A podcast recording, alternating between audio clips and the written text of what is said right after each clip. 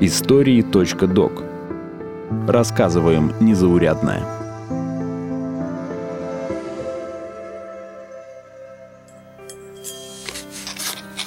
Добровольно подвергать себя опасности заразы было бы непростительно. Пришлите мне сведения о вашем здоровье. Что до нас, то мы оцеплены карантинами. Слух, что Москва опустела, подтверждался и успокаивал меня.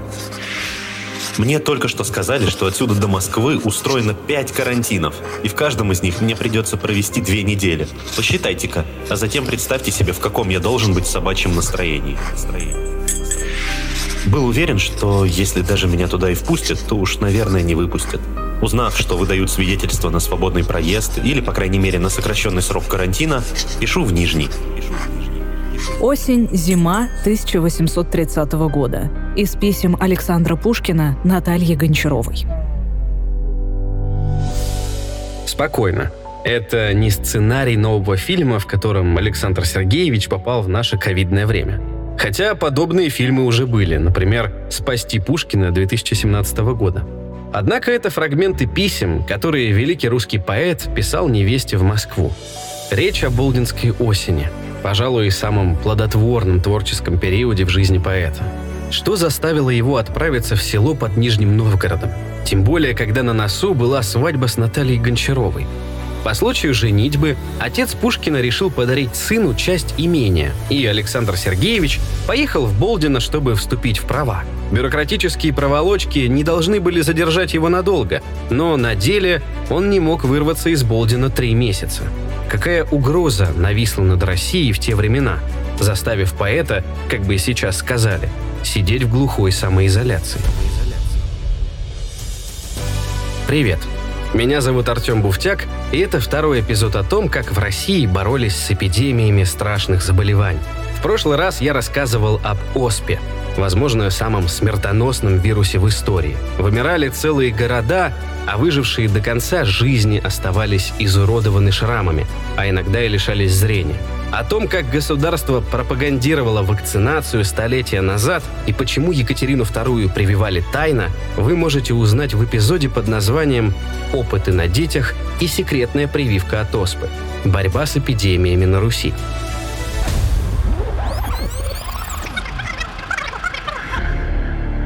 В этом выпуске речь пойдет о холере.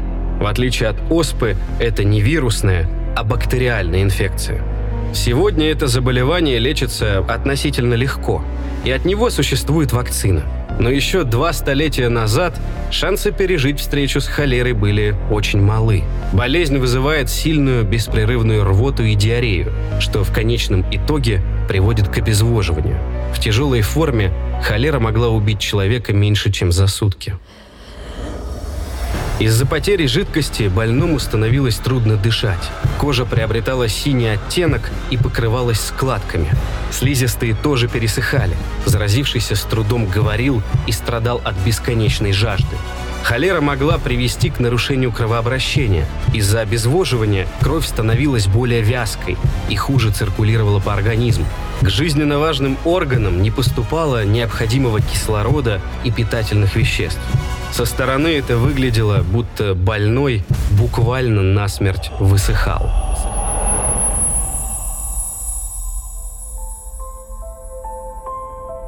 Первая пандемия холеры началась в 1817 году, но она почти не затронула Россию.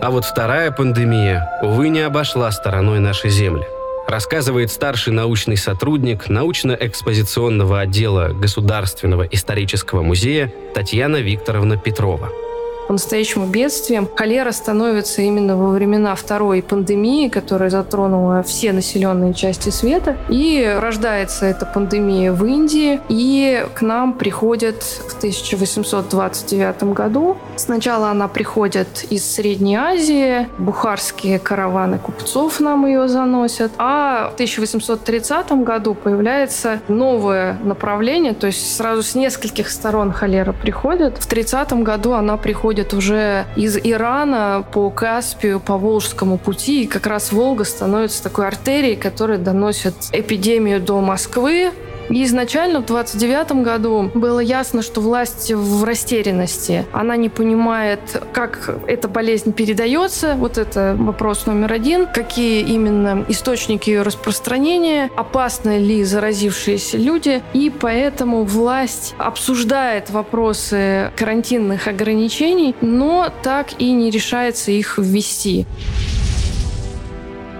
Вакцину от холеры тогда еще не изобрели.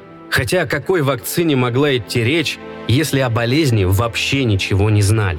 Рассказывает заведующая музеем истории медицины МГМСУ имени Александра Евдокимова Вагина Елена Ильинична так как ни причин возникновения этого заболевания, ни мер борьбы с ними, в принципе, не знали. А по-настоящему противоэпидемические мероприятия начинают вырабатываться в конце XVIII века. Вот в нашей стране это благодаря такому специалисту, основоположнику отечественной эпидемиологии Данилу Самойловичу Самойловичу, который в Москве боролся с чумой. Но хоть и прошло, там, скажем, примерно 60 лет с момента эпидемии московской, чумной эпидемии, то когда возникла холерная эпидемия, то тут тоже была определенная растерянность, так скажем.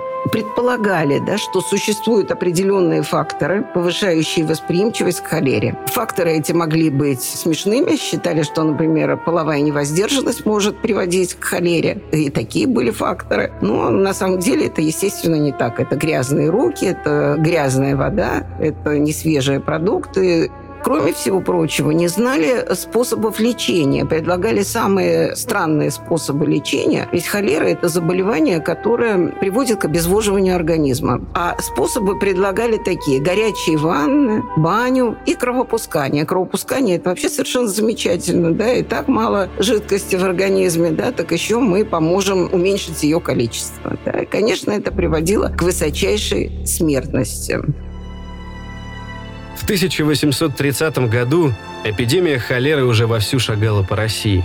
У власти было только одно средство для сдерживания смертоносного заболевания – карантины – была создана специальная медицинская комиссия во главе с Арсением Закревским. Это был замминистра внутренних дел, и который вырабатывала противохолерные меры. И противохолерные меры были очень жесткие, были созданы карантины. Причем карантины создавались в каждом городе, в каждом уезде. И человек, который попадал в один карантин, а длился он 14 дней, выезжая за эту территорию, он попадал в следующий карантин и снова сидел на 14 дней. Это, конечно, принесло колоссальный ущерб. А вот эти карантины, они просто разрушили хозяйственные связи. Мало того, они были чрезвычайно жестокие, потому что человек, который хотел вырваться из этого карантина, он имел возможность э, получить пулю, потому что был дан приказ расстреливать. Это тоже не новое в борьбе с эпидемическими болезнями. Например, в московском государстве, когда были какие-то эпидемии и организовывались карантины, то люди, которые пытались вырваться из этого карантина, и если они попадали в руки стрельцов, например, то жизнь они свою заканчивали не от болезни, а на виселице. То есть боролись чрезвычайно жестко.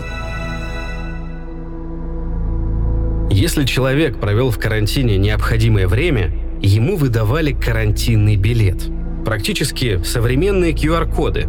Как говорится, ничто не ново под луной в определенном пространстве он мог э, двигаться. А дальше, если он входил в еще одну карантинную зону, он должен был снова встать и также две недели там находиться. Да, ну недаром Гоголь писал Жуковскому в царское село из Петербурга, что карантины превратили 24 версты, вот как раз между Петербургом и Царским, они превратили в путь до Камчатки. Потому что действительно, пока все эти карантины отсидишь, даже не один, то уже не поймешь, да, насколько близко ты к э, пункту отправления. То есть это была цепь карантинов, которые, например, окружали Москву, окружали Петербург, и карантинный билет давал возможность двигаться дальше, но не до конечной точки. Все это вызывало большое недовольство у населения, причем всех сословий. Недовольны были дворяне и военные, купечество и мещане с крестьянами. Перед законом все равны, однако некоторые равнее. Народная энергия, она выплескивалась наружу, несмотря на огромный страх, который перед болезнью существовал. Во-первых, сами карантинные меры, они, понятно, вызывали не просто неудобства, да, не просто стеснение, о котором тоже пишет Пушкин в своем очерке о холере, тем более неудобство оцепления, когда просто нельзя было куда-либо проникнуть. Это действительно и подрывало торговлю, подрывало уже привычные связи, приводило к убыткам, приводило к разорению, обнажало несправедливость кто-то мог обходить кордоны за взятки. И когда простые люди это видели, ну, естественно, это вот просто подогревало уже существовавшие тогда, конечно, мысли о том, что общество у нас устроено как-то не так, да, и как-то вот с несправедливостью нужно бороться. Или, например, формальное было предписание, пока еще Москву не оцепили, но когда эпидемия там уже началась, было предписание не пускать в город пеших, не пускать в телегах телегах, на обозах, пускать только транспорты, опять же, с товарами, с продовольствием, и пускать людей в каретах и колясках. То есть людей богатых, которые могут позволить себе экипаж. Да, то есть вот это вызывает желание подняться против вводимых мер что, естественно, это вызывало недовольство. И холерные бунты были. Например, в Севастополе был холерный бунт, потому что там город разделили на районы, участки, не разрешали передвижения никакого, запрещалась торговля, затруднен был подвоз продуктов. И население взбунтовалось. И вылилось это в то, что был убит губернатор, его звали Николай Столыпин. И вот там как раз очень явной была причина – это несоответствие ограничительных мер по отношению к, скажем так, высшим слоям общества и низшим его слоям. То есть видели, что офицеры принимают гостей, что уже налаживается некая нормальная жизнь, а вот здесь карантин все продлевают и продлевают. И именно это привело к взрыву, к недовольству. И это действительно было очень опасно.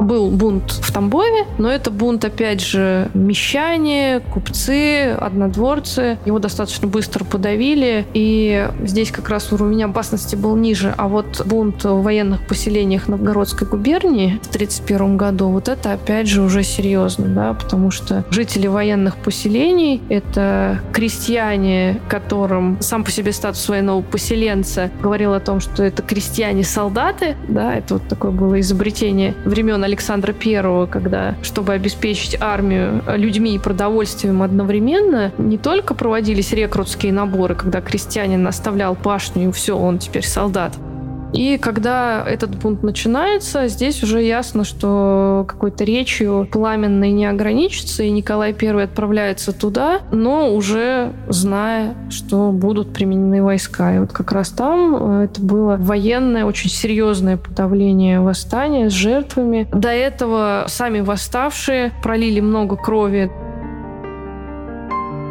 Я живу под давлением единой, душной, неразбиваемой мысли – Холера у нас в Москве. Из писем поэта князя Петра Вяземского. Сентябрь 1830 года. В Москву эпидемия холеры пришла в конце сентября. Город закрыли на карантин, из-за которого Пушкин и застрял в Болдино. Были закрыты театры, учебные заведения, фабрики, прекратилась торговля. А въезд и выезд из города контролировали войска – Власть срочно организовала десятки временных больниц, чтобы справиться с масштабами эпидемии. Чтобы пресечь слухи о повальной смертности и не допустить паники, власти решили издавать специальную ведомость печатались э, такие листы, периодические издания, ведомости о состоянии города Москвы. И там печатали действительно число заболевших, число выздоровевших и число умерших. Можно увидеть, что печаталось количество не только заболевших, но и тех, кто подает надежды на выздоровление. То есть тоже вот такой оптимизм давали эти цифры. И также, например, печаталось количество болеющих в больнице и дома.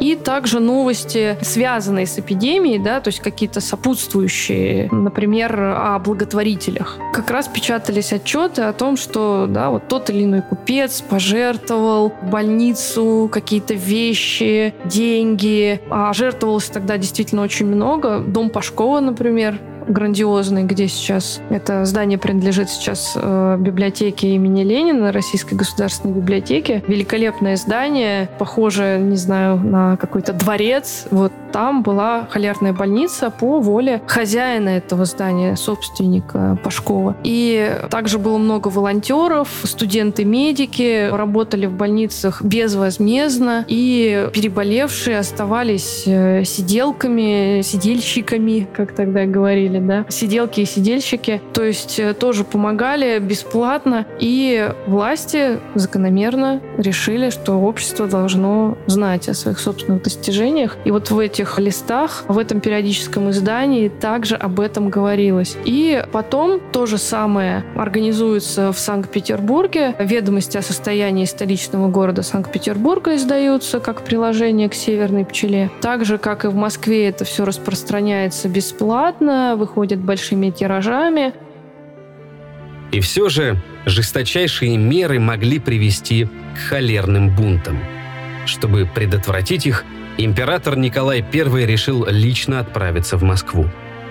Когда ситуация приобретала какие-то угрожающие масштабы, населенный пункт могли оцепить, как э, было с Москвой осенью 1830 года, когда туда принял такое решение приехать э, сам император Николай I вспоминают о том, что императрица не хотела его пускать и говорила, что вот перед тобой твои дети, а Николай сказал, вся Россия мои дети, да, и все равно он поехал, и это был такой жест поддержки москвичам и уверение их в благополучном исходе, да, то есть сам император вот не боится приехать. С другой стороны, он же следит за тем, чтобы были введены самые строгие меры, целый комплекс мотивов заставил его это сделать. И, конечно, в том числе это было воспоминание о чумном бунте 1771 года. То есть тогда Москва показала себя городом мятежным, который как раз психологически надломился, да, чума его сломила, начались народные волнения с кровопролитием, и вот этого нельзя было допустить, он следит за тем, чтобы город был оцеплен, то есть туда уже даже после карантина нельзя было попасть, и туда могли прибыть только повозки с необходимым продовольствием. Ну, естественно, да, чтобы в городе не начинался голод. И вот с октября по начало декабря продолжалось это оцепление. Исследователи пишут, что побуждающим был пример Екатерины II, именно негативный пример, что она в Москву так и не приехала приехала. Она отправила туда своего фаворита, графа Орлова, а сама от поездки воздержалась был пример Екатерины II положительный. Напротив, да, что она прививает себе оспу и тем самым поддерживает общество в его стремлении разумными методами предотвратить эпидемию. Итак, Николай I, конечно, наверняка имел в виду и тот, и другой пример своего великого предка, да, своей бабушки. И он стремился в Москву, чтобы предотвратить бунт самому. Такая превентивная мера, чтобы само его присутствие присутствие остудило горячие головы. Появление императора в Москве потрясло общество. Сам царь не побоялся неизвестной и ужасной болезни и прибыл в этот страшный час поддержать свой народ. Холеру тогда еще называли «собачья смерть». Этой заразы особенно боялось высшее общество. Ее считали позорной. Человек умирал в собственной рвоте и испражнениях. Так что решение Николая I лично отправиться в пораженный холерой город трудно переоценить. Некоторые исследователи считают, что стихотворение «Герой» Пушкин посвятил не декабристам, а императору за его подвиг. «Клянусь, кто жизнью своей играл пред сумрачным недугом, чтобы бодрить угасший взор, клянусь, тот будет небу другом, каков бы ни был приговор земли слепой». Был еще один пример европейский, тогда очень актуальный. Всего 9 лет прошло со дня смерти Наполеона I. Воспоминания о нем еще очень свежи, как о гении и злодеи. И перед глазами встает образ у просвещенных людей того времени. При самом слове да, «эпидемия» перед глазами вставал образ Наполеона Бонапарта, который во время египетского похода посетил чумной барак в Яффе. Чумной барак с заболевшими солдатами, офицерами своей армии. И хотя уже тогда было ясно, что это очевидно легенда, что он либо просто там промчался по этому бараку, никому не прикасаясь, либо, да, есть сомнение, что он вот, вообще туда заходил. Ну, спорный вопрос, но, тем не менее, миф такой исторический, он существовал, что благородный правитель, военачальник, он не боится вот в такие моменты быть э, со своими подданными, да, он не боится к ним прикасаться, он не боится их воодушевлять, он как бы над опасностью. И э, была сегодня ее можно увидеть, да, знаменитая картина художника Гро, где как раз Наполеон, как некий чудотворец, да, вот прикасается к телам зачумленных, абсолютно этого не боясь. И этот пример также наверняка стоял перед глазами Николая, когда он не просто повторяет поступок Наполеона, а как бы он воплощает эту легенду, легенду о злодее, он воплощает в жизнь уже как действительно благородный правитель, и это все происходит в реальности. То есть это уже оспорить было нельзя, он действительно едет в зачумленный город. Почему зачумленный? Потому что ну, в то время холера была болезнью, опять же, неизученной, непонятной, странной, загадочной. Ее сравнивали с чумой даже называли чумой. То есть, например, в письмах Пушкина он там путает холера, чума. Вот поэтому император едет в зачумленный город. Можно и так сказать. Я сунулся было в Москву, да узнав, что туда никого не пускают, воротился в Болдино. Знаю, что не так страшен черт, як его малюют. Знаю, что холера не опаснее турецкой перестрелки. Да отдаленность, да неизвестность. Вот что мучительно. Из письма Пушкина критику и поэту Петру Плетневу. Октябрь 1830 года.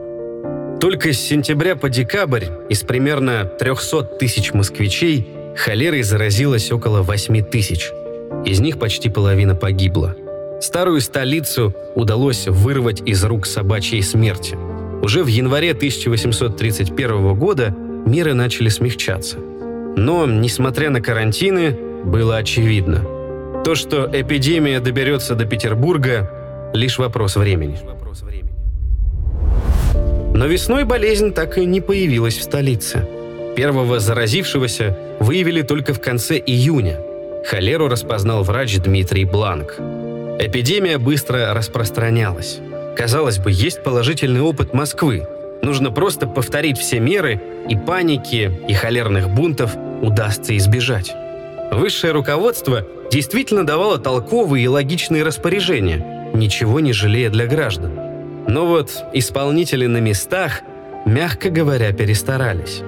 Всех, у кого выявляли что-то похожее на холеру, отправляли в больницу. Если почитать сами документы, распоряжения, например, московской власти или петербургской, да, нет такого предписания вот прямо забирать всех. Там четко говорится о том, что те, кто имеет возможность лечиться дома, они должны оставаться дома. Вот. Но тут власть проявляла рвение и забирали даже пьяных на улицах. Шансов вернуться из больницы было немного, потому что как лечить холеру просто не знали. Природу болезни тогда объясняли древнегреческой теорией миазм. Если объяснять грубо, то миазмы – это такие ядовитые облака в воздухе, из-за которых и появляются всевозможные заболевания. Если где-то плохо пахнет, там миазмы. Срочно проветриваем, а еще лучше боремся с ними благовониями. А если человек все же заболел, то лечили его согласно другой древнегреческой теории – гуморальной. Ее предложил Гиппократ, живший примерно в IV веке до нашей эры. Были люди, которые понимали, в принципе, предполагали, почему возникает холера. Это два выдающихся русских врача, Павел Горяинов и Михаил Малахов. Они выдвинули предположение о том, что возбудителями являются микроорганизмы, которые попадают через желудочно-кишечный тракт. И, кстати, могут быть уничтожены желудочным соком, чтобы в чем они были правы, потому что в кислой среде холерный вибрион погибает. Кроме того, в это время появился способ лечения действительно водой с примесью различных солей. И все это было врачебным сообществом отвергнуто, потому что они говорили, это не отвечает нашим представлениям об устройстве человека, об устройстве мира. Это было отвергнуто, это только впоследствии применили уже эффективные методы. А до этого придерживались, например, вот гуморальной теории. А это еще Гиппократ эту теорию развил, что человек состоит из четырех соков. И равновесие этих соков – это здоровье, а нарушение равновесия – это болезнь. И исходили из этого да, при лечении. Прогрессивные взгляды для 19 века. Ничего не скажешь. Кстати, виды темперамента – холерик, сангвиник, флегматик и меланхолик – это как раз гуморальная теория. Слова «холерик» и «холера» образованы от греческого слова «холи», то есть «желчь». Получается, холера – это когда человек истекает желчью. И по логике сторонников гуморальной теории, раз из человека выходит желчь, значит ее в организме слишком много. А зачем тогда этому процессу мешать? Наоборот, нужно помочь организму удалить излишки. Лучшим способом считалось кровопускание и горячая ванна. И отсюда слухи, что в больницах людей режут, да, и варят в кипятке. Слухи, конечно, дикие, не соответствующие действительности, но основанные на том, что методы лечения были действительно связаны с кровопусканием, да, скальпель, есть даже такое выражение, что врачи за время существования способа лечения болезни кровопускания выпустил кровь из населения больше, чем все войны вместе взятые. Организм обезвожен, а больному пускали кровь и помещали в сухие теплые помещения, чтобы из него вышла последняя жидкость с потом. Можно предположить, что с таким лечением редко кто возвращался из больницы живым. А те, кому повезло пережить холеру, несмотря на попытки его вылечить, рассказывали о методах малообразованному народу, который вообще не понимал, что происходит. И слухи ходили самые дикие. Например, что холеры вообще не существует, или что специально травят воду в колодцах. А кто может травить воду? Врачи, да, опять же, вот эти изверги, которым только утопить людей в кипятке или зарезать, и которые, видно, приобрели много тогда работы, практики. Врачи были в то время в основном частными. Врачи иностранцы, русских врачей было мало, поэтому к ним относились с подозрением. Вот они и приобретают себе капитал вроде как на эпидемии, да еще и немцы, люди не наши. Вот э, в них, наверное, опасность опасность. Потом, кого еще могли подозревать? Поляков, потому что как раз совпало, что годы холеры — это время польского восстания, и понятно было, что кому выгодна смерть большого числа русских людей, да, вот это вот обывательское, ищи кому выгодно. Полякам выгодно всех заморить, чтобы освободить Польшу в границах, да, 1772 года. Вот они, конечно, отравляют воду, все слухи рождаются об отравителях, о вредителях. И как раз в июне 1831 года этот гнев сенной, он вылился на больницу, которая как раз вот рядом расположена, да, такое опасное соседство. И больница была разгромлена,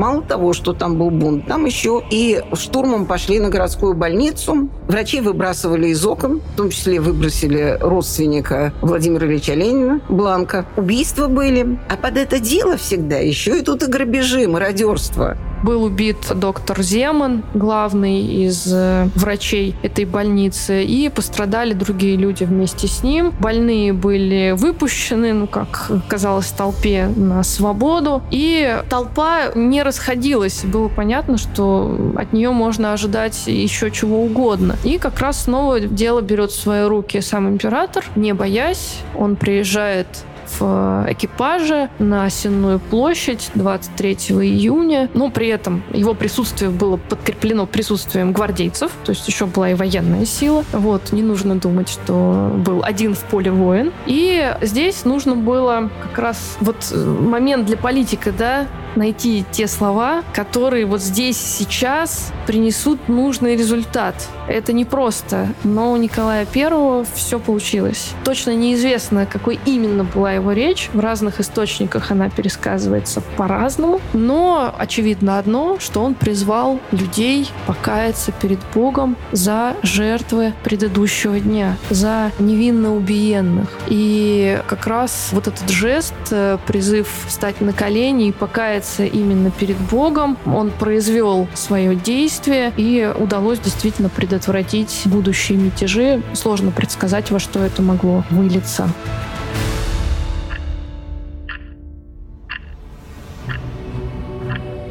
Столица победила холеру. Но какой ценой? Помимо огромного количества обычных горожан, умирала и знать. Например, от холеры скончался старший брат императора Николая I, великий князь Константин Павлович – а еще один из крупнейших коллекционеров и меценатов того времени – аристократ Николай Юсупов.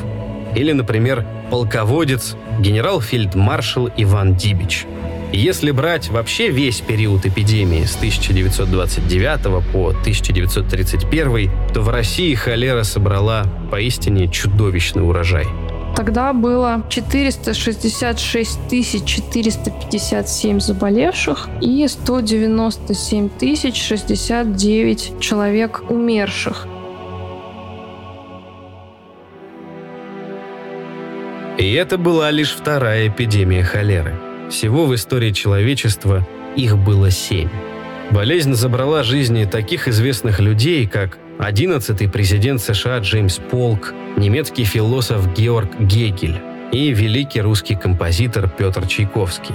И все же со временем человечество смогло дать отпор холере – по мере вот развития, особенно микробиологии, появление таких выдающихся ученых, как Луи Пастер, как Роберт Кох, как очень многих выдающихся ученых со всего мира, которые приезжали в институт Пастера для того, чтобы совершенствоваться в микробиологии, взгляд на инфекционные болезни меняется. Находится действующее начало, то есть микроорганизмы, да, возбудители болезни, которые выделяют, да, определяют, от чего человек заболел, и дальше разрабатываются мероприятия. Да, для лечения этих болезней.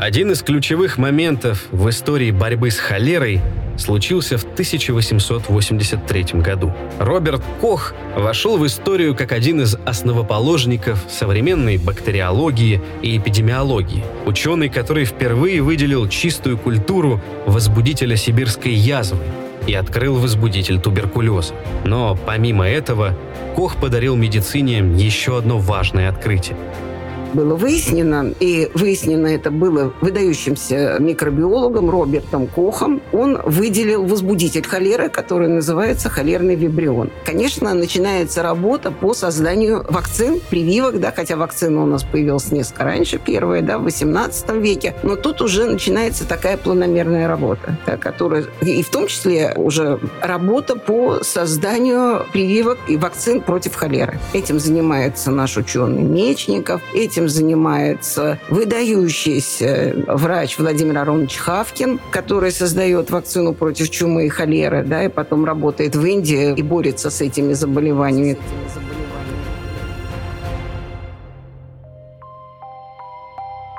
Возможно, у самых внимательных слушателей возник вопрос. Если первые упоминания о холере появились еще в античные времена, то почему первая пандемия холеры случилось только в начале 19 века. Болезнь что, веками не была заразна, а тут вдруг мутировала? Точного ответа на этот вопрос до сих пор нет. Но предположения у ученых все же есть. Сегодня известно, что холеру вызывают бактерии под названием холерный вибрион. Изначально этот микроб человеком не интересовался. Его переносчиками были веслоногие ракообразные – это такие крошечные организмы, они составляют зоопланктон. Однако В 1760-х до территории современной Индии и Бангладеша добрались британские колонизаторы и начали активно осваивать новые земли и вести бизнес. Например, вырубать покрытые водой леса, чтобы выращивать там рис. Кто же знал, что эта болотистая местность кишит теми самыми веслоногими рачками? Чтобы подхватить холеру, в организм должен был попасть хотя бы миллион бактерий. Вот только это количество микробов помещается в обычный стакан воды. Холерой болели массово. Рабочие весь день проводили по пояс в воде. У них просто не было шанса избежать болезни. Но приобретать масштаб эпидемии, а тем более пандемии, холера не спешила. И вот в чем дело. Изначально бактерия была зоонозом, от греческих слов «животное» и «болезнь». Холера передавалась от своего носителя, веслоногого рачка, человеку. Но сам человек заразить никого не мог. У нашего организма есть свои механизмы защиты. Среда кишечника, например, была для бактерии слишком агрессивной. И надолго микроб задержаться там не мог. Ученые предполагают, что холерный вибрион мутировал во времена британской колонизации из-за постоянных и массовых контактов с человеком. Каким-то образом бактерия научилась вырабатывать специальный токсин, который менял работу кишечника. Вместо того, чтобы получать из пищи жидкости и питать организм, кишечник наоборот начинал высасывать из тканей воду вместе с важными для организма электролитами, например, натрием и хлором. Так вибрион решал сразу две задачи. Во-первых, попадал в испражнения, через которые передавался дальше, от человека к человеку. Веслоногие рачки, как носитель, ему стали не нужны. Во-вторых, вибрион избавлялся от соперников в теле организма.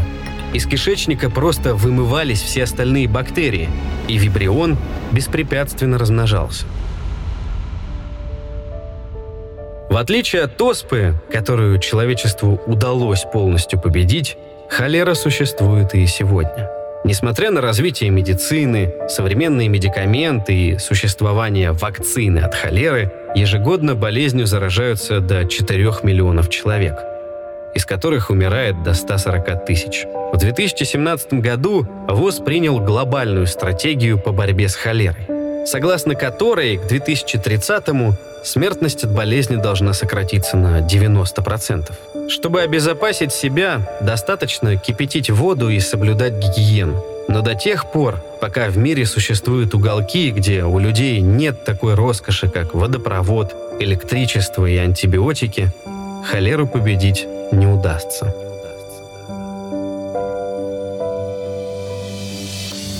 Холера предотвратила гибель многих людей от других инфекций, связанных с той же самой грязной водой. Так что здесь она послужила человечеству в этом смысле. Хотя, когда об этом говоришь, всегда нужно помнить о тех, кто все-таки стал жертвами эпидемии, да, когда мы говорим о достижениях э, в медицинской сфере, да, что холера помогла вообще самой идее, что нужны врачи, что нужна какая-то государственная или контролируемая государственная медицинская служба, что нужно расширять количество больниц больниц, что, чтобы их не разворачивать затем, да, вот в таком экстренном порядке отводить дома аристократов под больницы. Когда об этом говоришь, вот всегда нужно помнить о тех людях безымянных, вот которые остались на холерных листах, как называли, издания с количеством умерших. И вот все это числа, числа, числа, а за ними люди, да. Мы всегда об этом должны помнить. Когда мы говорим о том, что эпидемия — двигатель прогресса. Но никогда не нужно забывать о том, что это была великая скорбь для многих. Даже имена этих людей мы, к сожалению, сейчас не восстановим, но просто, наверное, когда об этом говоришь, всегда нужно вспомнить о них, тех, кто остался безымянным, но тех, кто от этой болезни пострадал. Эпизод подготовлен совместно с Государственным историческим музеем и Музеем истории медицины МГМСУ имени Александра Евдокимова. Подписывайтесь на подкаст там, где вам удобно. В приложениях Google Podcasts, Apple Podcasts и Яндекс Музыка. А с вами был Артем Буфтяк. Слушайте другие эпизоды подкаста «Истории.док», посвященные борьбе с эпидемиями в России. И берегите себя. Мойте руки, носите маски и своевременно обращайтесь к врачу.